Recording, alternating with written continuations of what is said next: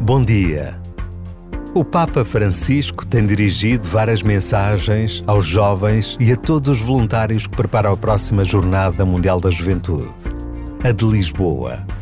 E numa dessas mensagens, o Papa pediu que os jovens nunca deixassem de sonhar.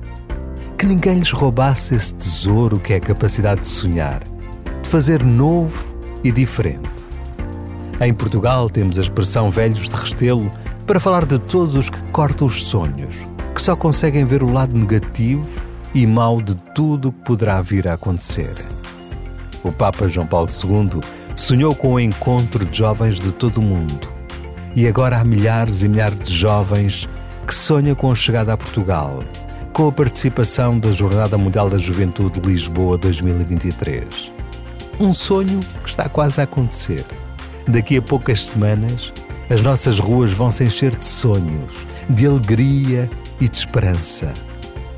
Basta esta breve pausa para agradecermos a Deus a possibilidade que nos é dada de vivermos uma Jornada Mundial da Juventude em Portugal.